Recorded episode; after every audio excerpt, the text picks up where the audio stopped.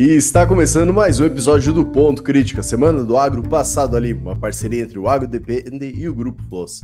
E as notícias de hoje, então, vamos falar sobre a exportação do agronegócio brasileiro, são recordes em 2023. A seca aí afeta o tráfico de barcaças eh, com milho no Brasil, nos rios amazônicos, dizem agentes. A safra de soja e milho não tem salvação nos Estados Unidos, então Vamos falar um pouquinho sobre isso também. E, é claro, o dia do engenheiro agrônomo, 90 anos de contribuição ao agronegócio brasileiro. Meu nome é Cassiano Sartor Decker. Meu nome é Eduardo Sebastiani. E meu nome é Luiz Gustavo Floss. E vindo já do que a gente tá comentando há várias semanas, a gente pode dizer assim, né? Toda semana é um novo recorde, a gente pode dizer assim, porque foi estabelecido o recorde e as exportações continuaram, né? Então, exportações brasileiras uh, do agronegócio, isso é um recorde em 2023. Entre janeiro e setembro de 2023, as vendas externas do agronegócio brasileiro somam 126 bilhões, uh, 22 bilhões aí, que é um recorde histórico e vai continuar aí aumentando esse recorde nesse ano aí. Bom, então a gente teve um, um crescimento que representa aí 3,6% em comparação ao mesmo período de 2022, quando as vendas se somaram em 121,87 bilhões. A soja, o, a soja em grãos, no caso, né, e o milho foram os produtos que mais contribuíram aí para esse desempenho favorável.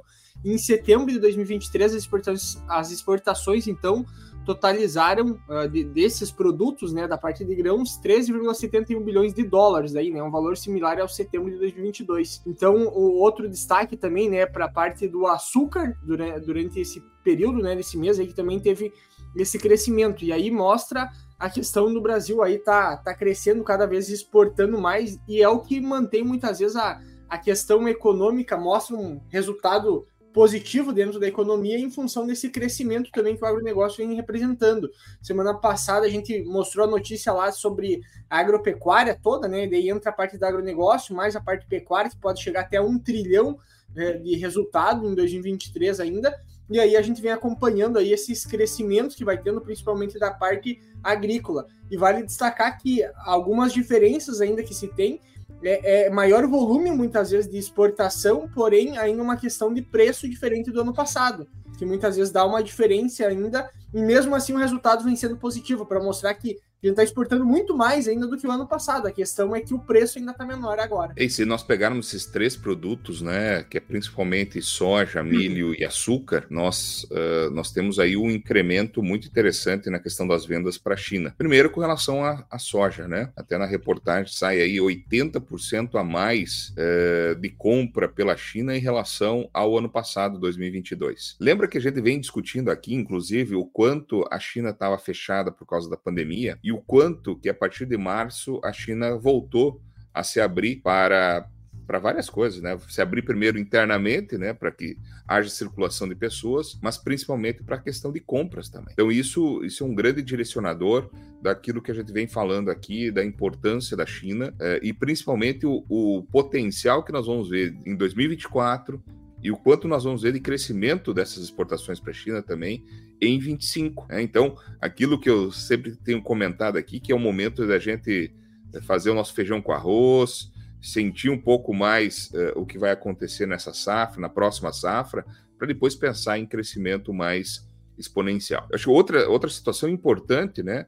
A China já se tornou o principal comprador de milho brasileiro. Então, aquilo que a gente vinha falando também, né, nesses, praticamente nesses últimos três anos, a China deixou a China que não comprava nada de milho do Brasil, que basicamente era compra americana dos Estados Unidos e compra da, da Argentina, vem aqui e o Brasil eh, vai se tornar aí o principal, eh, tem a condição de se tornar o principal fornecedor de milho para os chineses. Para o Brasil, a China já é o principal comprador de, de milho, então isso, isso se torna importante na medida de, de que o Brasil tem esse potencial todo de aumento de produção de milho, segundo a safra principalmente, apesar que os, o, os preços não ainda não atraem totalmente o produtor, né? Apesar que também nós tivemos aumento de preço de milho nessas últimas, principalmente nas últimas três semanas, duas para três semanas, mostrando principalmente essa vazão que está acontecendo de exportação e o potencial, né, que pode acontecer de perdas uh, diárias,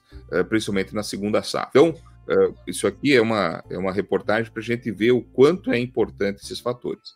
E depois vem o açúcar, né? O açúcar hoje está muito competitivo, é, justamente com o dólar é, do jeito que está, ele se torna competitivo nesse mercado. Então, os principais compradores aí que, que estão levando, né, além da China, Índia, é, entre outros países, com certeza é um produto importante é, para, para desovar né, boa parte dessa produção de cana-de-açúcar é, que nós temos no Brasil.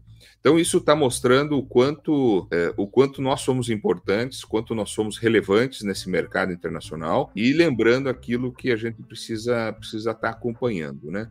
O nosso principal comprador. A gente aqui é mais ligado principalmente na produção de grãos, né? Tenho certeza que os nossos, quem assiste escuta a gente aqui são principalmente produtores ou quem está ligado com a produção de grãos, soja e milho, né? O grande comprador é a China. Por isso nós precisamos ter uma, uma relação é, comercial adequada com os chineses para a gente poder, então, estar é, tá, é, tá usufruindo dessa, dessa, dessas receitas, né? E com certeza é isso que faz desenvolver o Brasil hoje atualmente. Tem, uma até coisa... eu tinha visto uma, uma notícia da, da Pátria Agronegócio, uh, que até já gravou uns episódios aí com nós, mostrando também que está tendo exportação agora de milho para o México, né? Então, que geralmente era um comprador direto dos Estados Unidos, agora também está sendo o, com, comprando também do Brasil. Então, é mais um mercado aí que vem se abrindo para para a parte de, de, do milho brasileiro, digamos assim, né? Tem a outra notícia que depois a gente vai comentar, que também tem um mercado de milho para a parte do Irã indo também. Então o Brasil ele é um player bastante importante quando a gente pega na parte de exportação. E até para a gente pegar eh, um dado que antes eu não comentei, né? Que é em relação à exportação de soja, né? O volume que atingiu o recorde de setembro com 6,4 milhões de toneladas, quase 60% superior ao mesmo uh, ao mesmo no mesmo mês, né, do ano anterior. E o milho também teve um desempenho aí de um aumento até de 10,2% em relação a setembro de 2022. Então, olha o crescimento, cara, 60% a mais de soja, de soja em si, né? O preço subiu menos, uh, foi, foi menor o crescimento em valor mas o volume de soja é um volume muito superior ao do ano anterior, né? Então, olha o impacto que isso está tendo e o quanto cresce. A, a questão é, né, se não vai. Vamos ver como é que vai ser para os próximos meses, se vai se manter né, um nível alto ainda de exportação comparado com, com os outros anos, que aí entra aquela relação que a gente comentou antes, que é a relação de quantidade e a relação de preço também, né? É, uma questão que eu acho que é interessante trazer, até pela.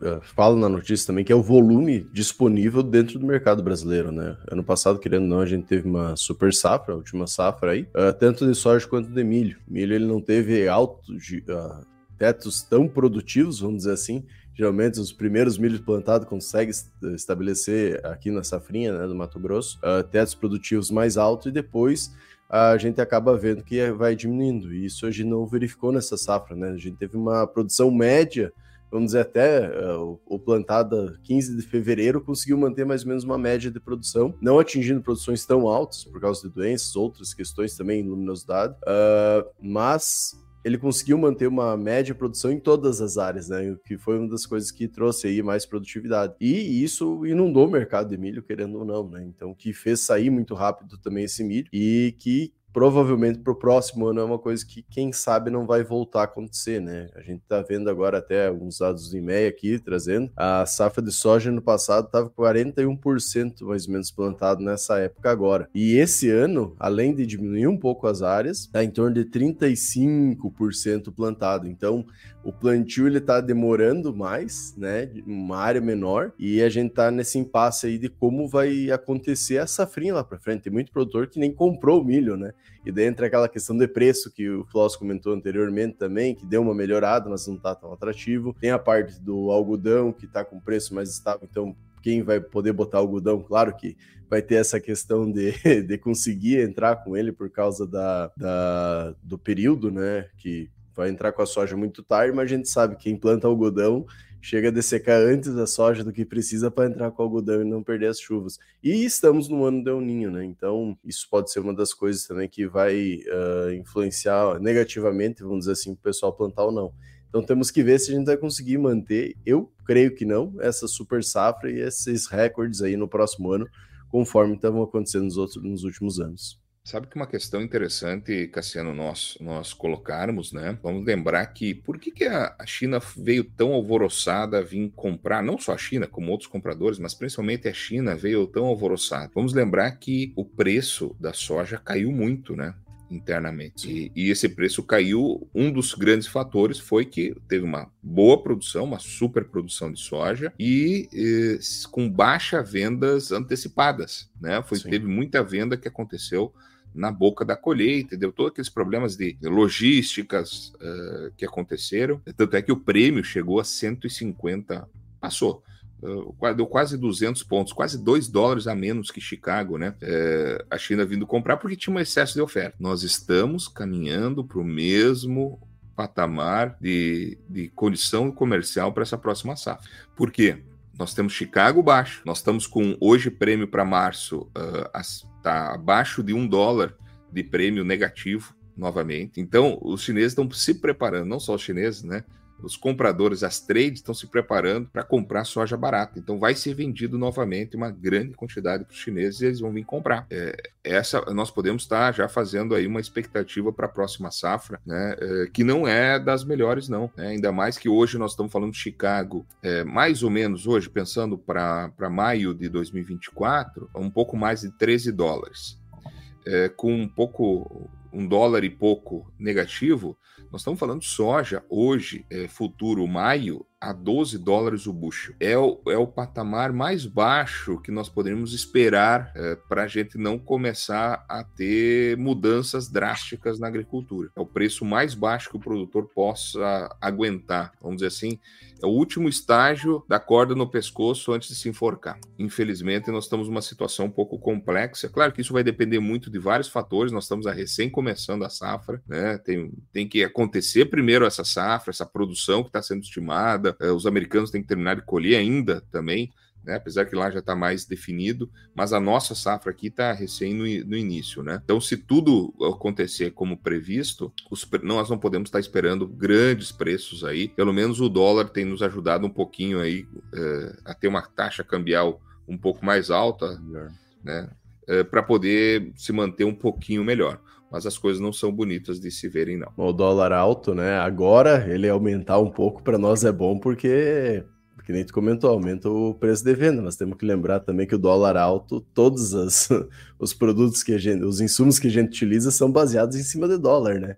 Tanto que as é. multinacionais dentro do Brasil fazem as metas muitas vezes em cima de dólar, não reais. Então entra essa parte que, no primeiro momento, parece que é bom porque aumenta o valor do produto, mas uh, a longo prazo, no final das contas, acaba aumentando o custo de produção. Então ele se baliza ali. Né? Hum. E outra questão que eu acho que é interessante trazer dentro desse assunto. Uh, que a gente não vê um aumento muito grande de uh, implementação de novos armazéns, né? Algo que o Brasil deveria estar olhando muito que para conseguir manter essa estabilidade dentro da produção. E nem foi comentado, tivemos uma super safra. Uh, no outro episódio a gente comentou da, da vergonha que é, querendo ou não, para o Brasil e do, da questão de mercado ruim que é ter aquelas montanhas de milho a céu aberto, né? Porque mostra que a gente não tem onde é que armazenar e vai ter que vender, que é o que aconteceu. E por isso também todo mundo veio buscar, porque, cara, tá sobrando aí, vamos, vamos vender mais barato para tu não perder. E o pessoal veio, quem tem armazém, comprou, né? China um, um caso que muito, tem muito armazém, deixa muito armazenado, tem um período de X tempo lá que eles têm do consumo deles armazenado, e isso que o Brasil não acaba fazendo. Então, uma, uma das prioridades, junto com a logística, né, que a gente vai comentar daqui a pouquinho também, uh, do, do, Brasil melhorar. A gente é, vai pegar a questão de armazéns, a gente não consegue segurar a nossa safra nem por um ano, nem por meio ano, na verdade, safra de. A gente tem que tirar a safra de soja para voltar de milho, geralmente, né? E a nossa safra está em cima de caminhões que estão na, nas BRs aí, e acabamos não tendo também o transporte, tanto por via uh, logística, que é a férrea, quanto também um pouco que a gente tem na Amazônia, a parte aí hidroviária mas que vem sendo afetado nos últimos dias, né? Parte hidroviária aí, na, na próxima notícia até, uh, que seca afeta o tráfico aí de barcaças de milho no, uh, no, Brasil, nos rios amazônicos, diz a gente, que é um dos principais escoadores da safra, a gente pode dizer assim, do Mato Grosso, né? Que facilita e barateia um pouco assim o, o vamos dizer o processo né, de, de, transporte. Mas agora a gente, por causa da seca que está ocorrendo na, na Amazônia, a gente está com esse problema também. Então, é mais um, uma das questões que a falta de infraestrutura do Brasil e outras alternativas, no meu ver, estão prejudicando o, o agro como um todo. Né? Uh, a, a, estação de seca no Rio Amazonas levou a restrições na navegação no Tapa, Tapajós com, a, com as barcaças, no caso, operando com capacidade reduzida. Em alguns casos, as cargas foram diminuídas em até 50% para garantir uma navegação segura. Então, a, o que está se vendo, né, que, por exemplo, pega o rio Madeira, está 70, por, uh, 70 centímetros acima dos níveis da época de 2010, quando deu uma, uma, uma seca mais forte, digamos assim, mais intensa naquela região. E aí, como, como foi comentado, entra toda essa questão, começa a diminuir a questão de águas, principalmente, começa a dar essas questões de seca, o pessoal já já, já puxa muito a questão da, da condição e do momento em que nós estamos vivendo. Tem toda a questão do próprio El Ninho mesmo, né, que favorece que isso seja de uma forma mais intensa e todos os prejuízos que isso vem trazendo e vai, vem, vão acarretando juntamente com esse problema. Por exemplo, uh, antes eu estava procurando ali para ver o tamanho também que era a seca, né, o quanto tinha reduzido os níveis dos rios, e, e não afeta só a parte da, a, da parte agrícola, né, por exemplo, desde levar medicamento para a população, porque muito do transporte daquela região se dá por meio das águas, né, por meio da, de barcos e assim por diante. E no momento que tem uma seca tão intensa, começa a dificultar muito processo, que daí o pessoal tem que ir caminhando, são distâncias mais longas que não consegue fazer de barco. E aí começa a entrar toda essa dificuldade além da parte de escoação da safra, que é feita praticamente toda dessa forma. Até para quem vai, eu ainda não tive a oportunidade de ir para aquelas regiões, né? Mas pelo que o pessoal comenta, realmente é uma, é uma disrupção, digamos, no sentido de tu ver como é feito o transporte, tudo praticamente é por barco, até a questão da, da pensa tudo, todas essas produções que a gente pensa de, de, de safra, essas questões de uh, de, de, produtos e defensivo, tudo basicamente é feito através de barcos. Então, mostra uma, uma grande diferença do que a gente vê em outras partes do Brasil, que grande parte é feito por meio de transporte rodoviário. E sim, né, se a gente for pensar para pensar, parar para pensar e pega, por exemplo, nos Estados Unidos, o pessoal fala que uma das eficiências que os americanos têm é por utilizar muito mais a parte uh, os rios, principalmente, para fazer escoação de safra, para fazer esse transporte, enquanto no Brasil é ao contrário. Então, mostra uma ineficiência, digamos assim, que nós temos também no país nesse, nesse processo, e agora alguns problemas aí que vão estar tá sendo agravados em função da seca. É, e como é, como é interessante a gente avaliar, né, Eduardo? É, tu comentou essa. A gente está acostumado realmente ao transporte terrestre, né? Mas se a gente voltar no tempo, as cidades foram se desenvolvendo por causa de rios, né? É, é assim, vou pegar o nosso Rio Grande Amado, né? O Porto Alegre. Porto Alegre foi porque estava na beira do, do Guaíba aí, né? De, tinha condições de navegar, subir, subir desde Rio Grande, né? Está subindo com, com barcos. É, quando a gente vai para o interior uh, do, do país, a gente vai ver assim, ó, por que que, por que, que uma Cuiabá foi criada, por exemplo? Né? Foi por causa do rio. Uma Barreiras em, em Luiz Eduardo, né? Por que, que Barreiras foi criada lá naquele buraco e não foi em outro lugar? Porque tinha rio né? Foi aonde saía, tinha condições de, lá no passado sair lá do, de, do, do, litoral e indo para o interior. E agora nós estamos fazendo o trabalho ao contrário, né? Levando produção do interior para ser exportado para o litoral. Eu acho que tem dois fatores muito grandes nesse, nessa notícia, né? Que um, como vocês já comentaram, né? A gente semana passada a gente falou sobre isso, da, do impacto do El Ninho eh, sobre a região eh, norte e nordeste. Então isso aqui é mais uma evidência sobre essas condições. A outra evidência, Cassiano, tu trouxe agora há pouco, né, sobre os dados do IMEA, eh, sobre a área plantada no Mato Grosso, né, de 41% no ano passado, 35% esse ano, nessa, na mesma época, né. Então, esse atraso é justificado pela desuniformidade de chuvas que vem acontecendo. O, o Brasil tá, tem uma estimativa aí em torno de 17% já plantado, uh, de forma Brasil uh, todo. Né? Uhum. É, e também uh, atrasado, nós devemos ter já mais de 25% já plantado nessa época. Então, isso, isso demonstra o primeiro ponto, né? que é a condição é, climática modificada e é o impacto do El Niño, né? então trazendo mais evidências aí é, desse, desse impacto, né?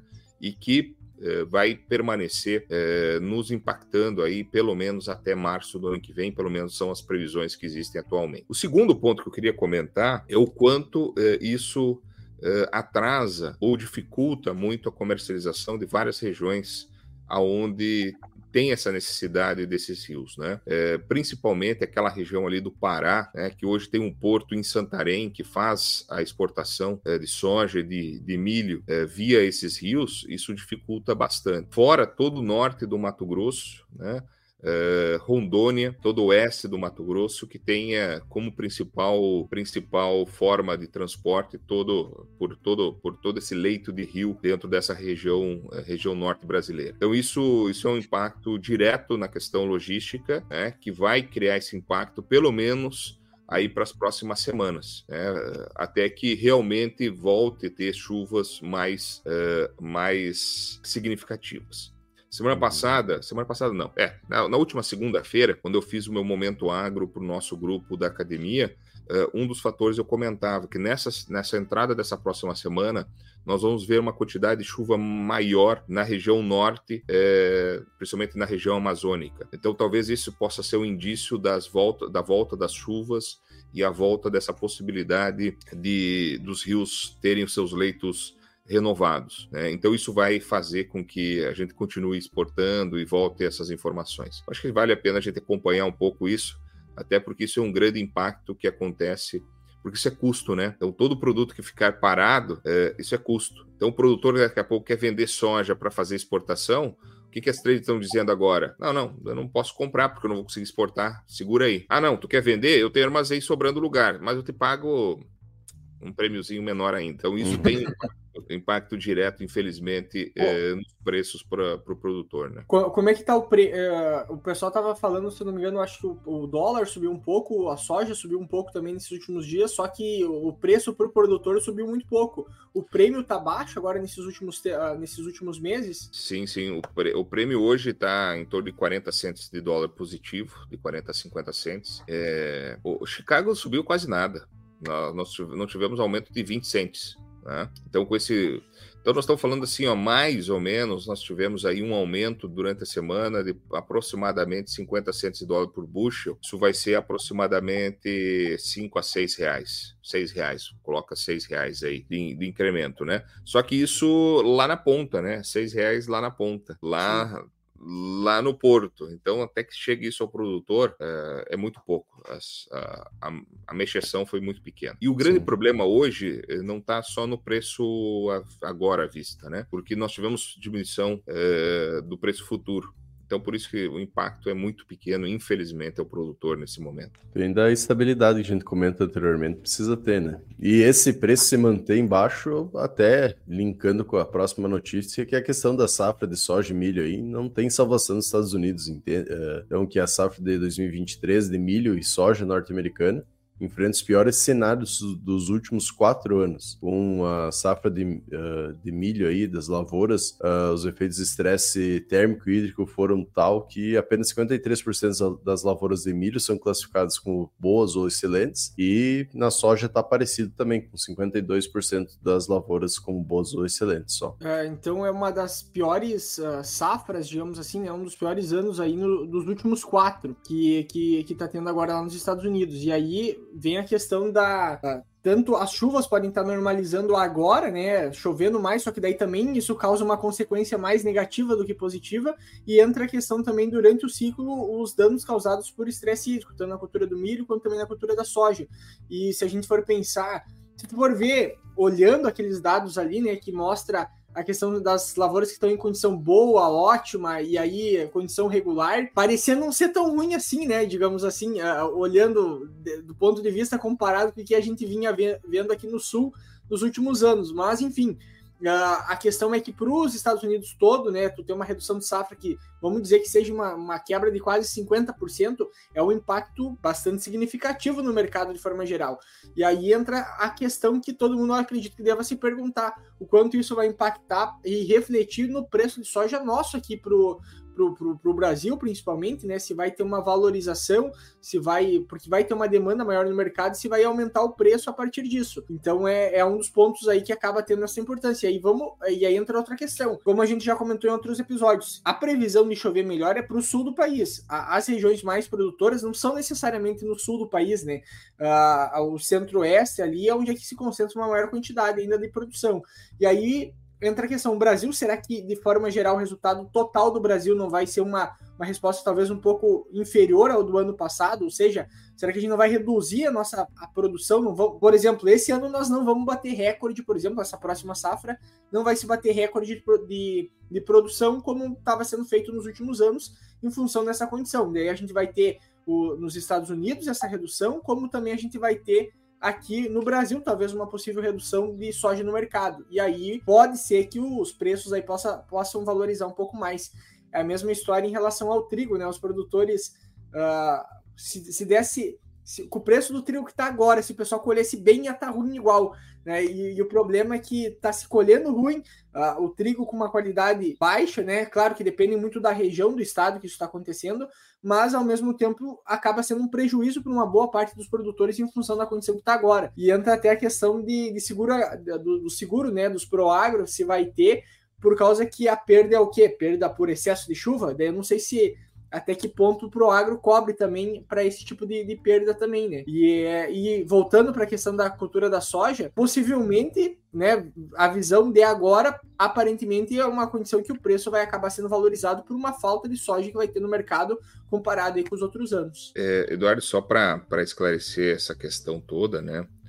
Não é perda de, de, quase 50% na produção americana. Na verdade, as condições das lavouras boas e, eh, boas e excelentes é de 53%. E, então, essa condição dessas lavouras, até vou, vou botar até o gráfico aqui, ó. Esse aqui é o gráfico do, do último relatório da última segunda-feira eh, do SDA, do NES, é, que faz esse, esse, esse relatório semanal, é, a gente vê ali que 2023, na linha vermelha, é a pior condição de lavoura dos últimos cinco anos. Por isso, fe fez com que eles saíssem de um potencial de produção de 126 milhões de toneladas, um potencial que hoje o USD o está colocando 112 milhões de toneladas, o mercado está trabalhando com alguma coisa em torno de 111 milhões de toneladas de soja é, de, de de potencial de produção. É, e o mercado já precificou a soja em função dessa, produtividade, dessa produção, já está precificado. Então, hoje, para que haja mudança do preço de soja Chicago, é, é o que pode acontecer de mudanças de produção na América do Sul. Com relação à soja nos Estados Unidos, não muda. Tanto é que, praticamente, no último, naquele, nesse relatório aqui, ó,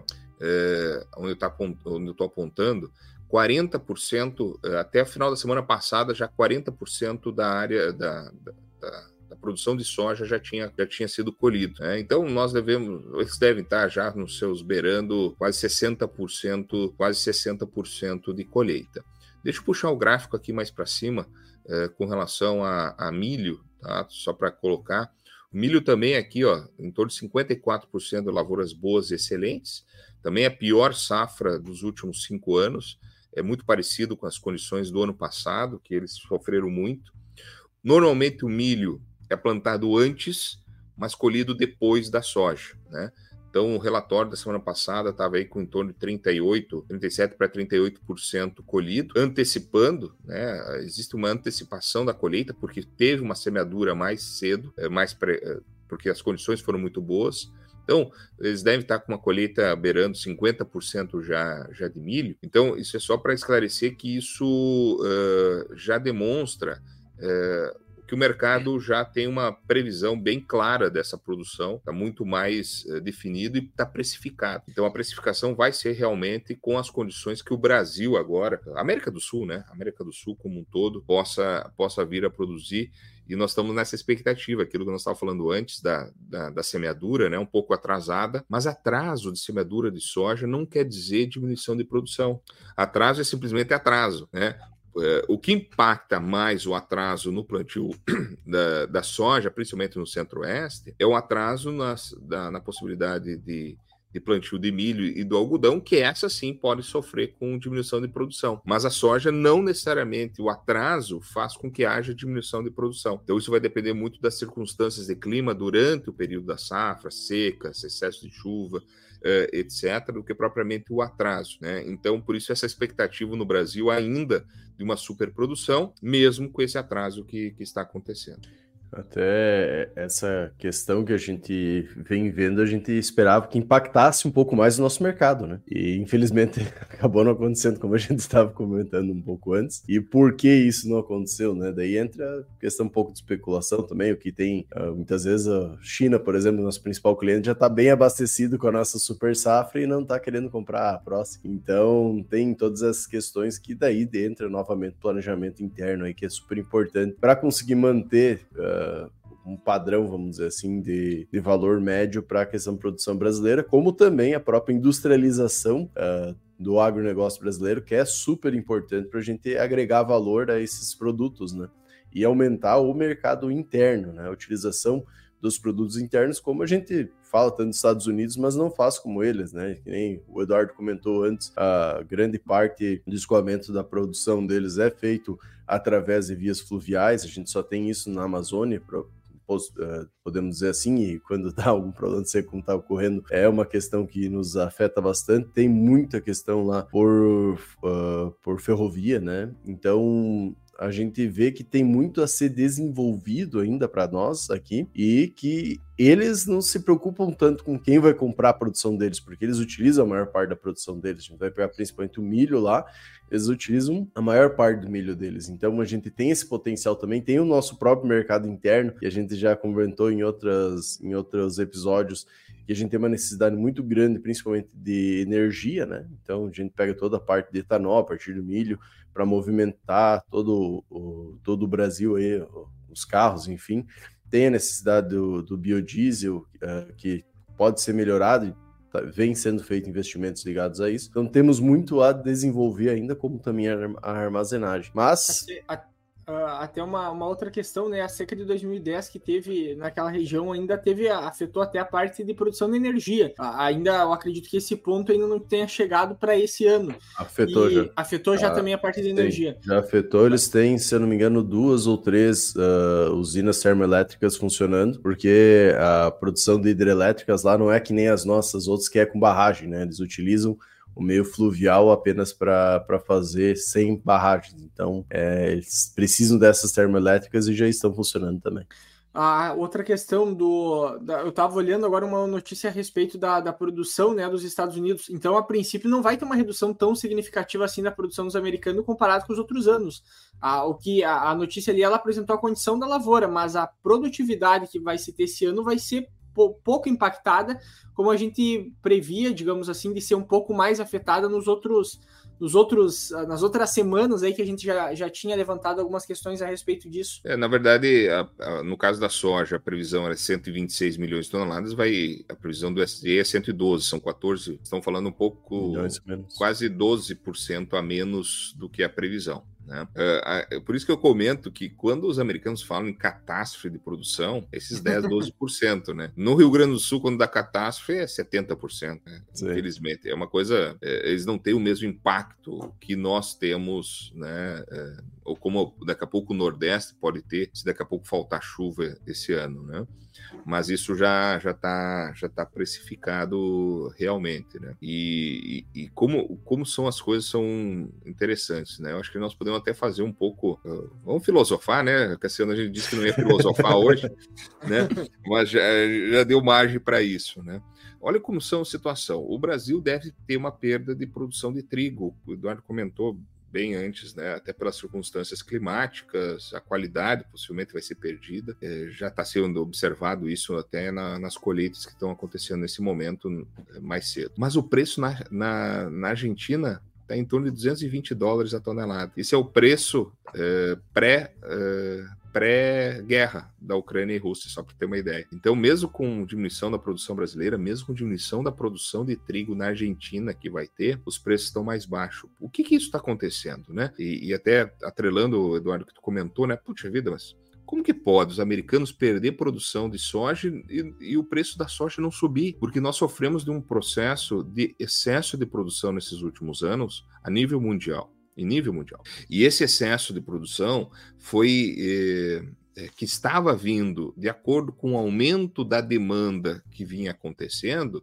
ele estava projetado de forma adequada. O, o que não se estava projetado era uma pandemia que fez com que diminuísse o consumo, que fechasse os países, e tudo isso fizesse com que houvesse uma modificação na, na demanda eh, de, de, grãos. Então, nós estamos vivenciando hoje com eh, estoques mais altos, mesmo com toda essa frustração americana, mesmo com essas condições que a gente viu de baixa produção no, no, Rio Grande do Sul no ano passado, tudo isso, ainda nós temos excesso de produção. Então, não, eu não quero voltar a falar de um assunto que a gente já falou aqui, né, que, que vem ao encontro daquele outro problema que a FAO colocou, que é da diminuição do número da população, né, que é aquele cálculo exponencial que acontecia de, de aumento da população, não é tão exponencial como se como se previa, é menor. E aí, com o excesso de produção que aconteceu nesses últimos anos, nós estamos vendo um excesso de oferta de grão, um excesso Sim. de oferta de alimento. E isso está fazendo com que o preço fique mais estagnado, né? E, e por isso nós temos que pensar em o que, que, pode vir a acontecer.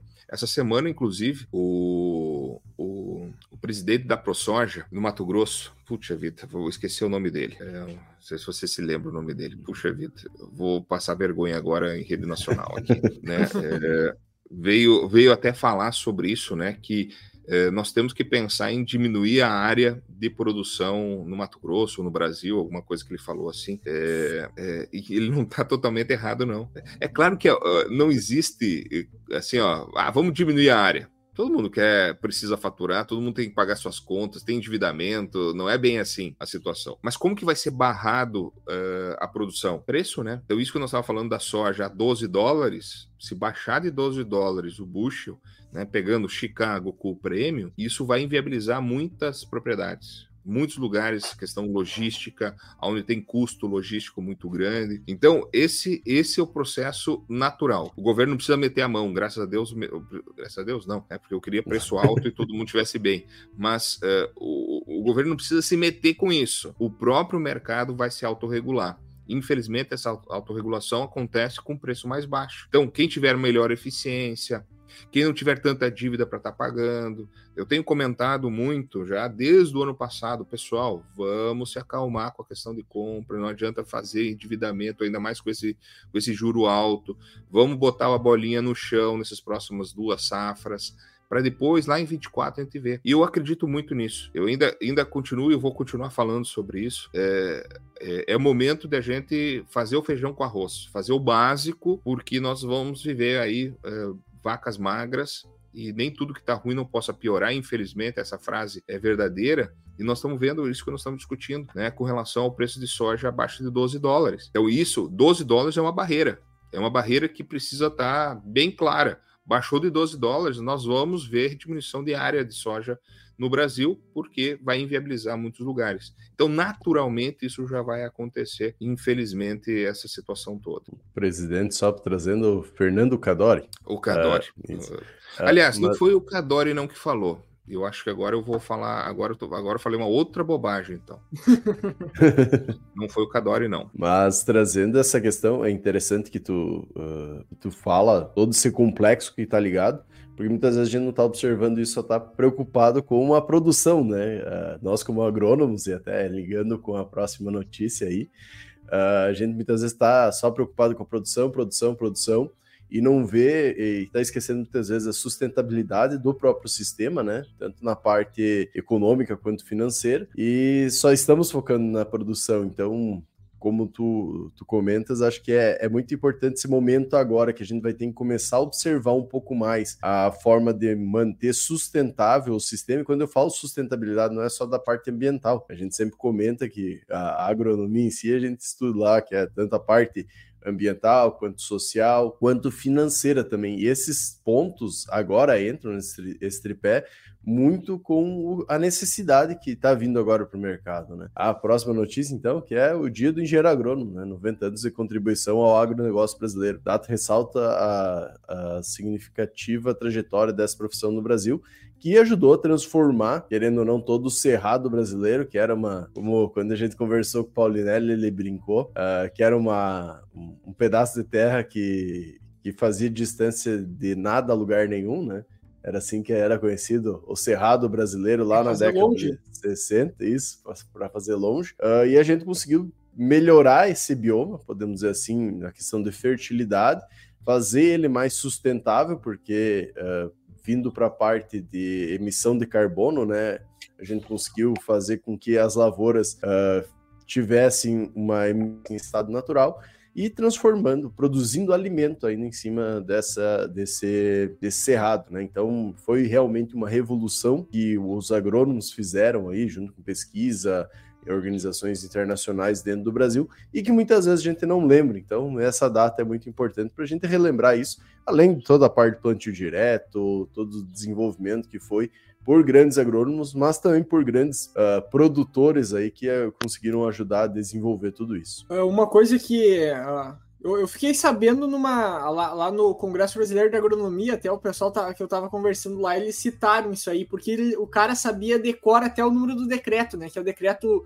23196, que é a regulamentação do engenheiro agrônomo, né? Que por isso que é o dia do engenheiro agrônomo no Brasil, porque foi o dia que foi regulamentada a profissão aqui no Brasil. E foi feito durante o governo do Getúlio Vargas, né, após a Revolução ali de 1930. Então foi durante esse período que foi feita essa regulamentação para definir exatamente qual que seriam as atribuições do engenheiro agrônomo e assim por diante. Então, desde padronização e qualidade, proteção ao público, reconhecimento formal, criação de órgãos de fiscalização, desenvolvimento da profissão, da profissão responsabilidade legal, então já havia as universidades, porém o pessoal estava se formando como agrônomo, porém não tinha a profissão em si ainda não estava regulamentada no Brasil.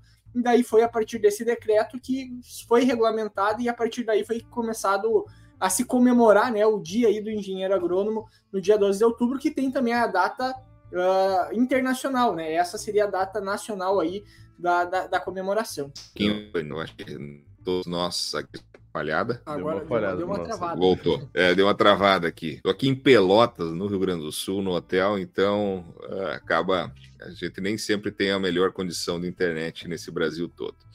Mas uh, a gente sendo um pouquinho fanista, né? Aqui no, todos nós somos engenheiros agrônomos, temos muitos colegas. Aliás, hoje eu convivo uh, com posso falar assim, milhares de engenheiros agrônomos, né? Dentro da nossa academia, eh, a gente está muito focado a profissionais, engenheiros agrônomos, técnicos agrícolas também, é, mas a gente ser um pouquinho né, trazer um pouquinho a brasa para o nosso lado, né, a importância de nós conduzirmos essa engenharia que é a agricultura, né?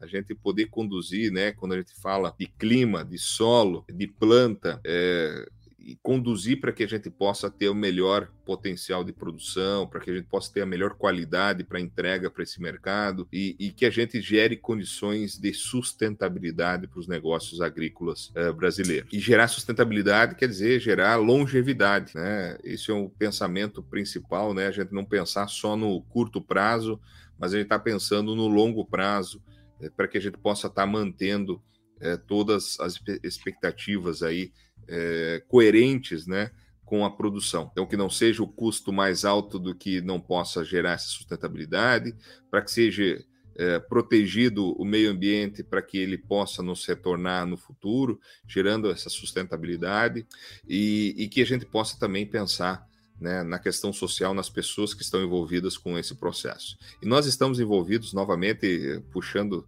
também a, a, a brasa para o nosso lado, né, a produção de grãos hoje é, soja, milho, trigo, feijão, arroz, é, são justamente as culturas que mais promovem o desenvolvimento das regiões. Né?